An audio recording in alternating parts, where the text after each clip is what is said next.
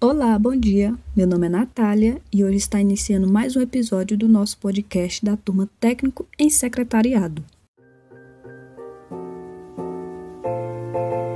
Iremos falar sobre um trecho do livro Dom Juan de Carlos Castanheda, que diz assim: Se tem o caminho, é bom, mas se não tem, é inútil. Como dito, nenhuma estrada leva a lugar algum, mas algumas têm coração e outras não. Umas fazem a viagem alegre, indo por essas estradas você se torna uno. Outras farão você desperdiçar sua vida.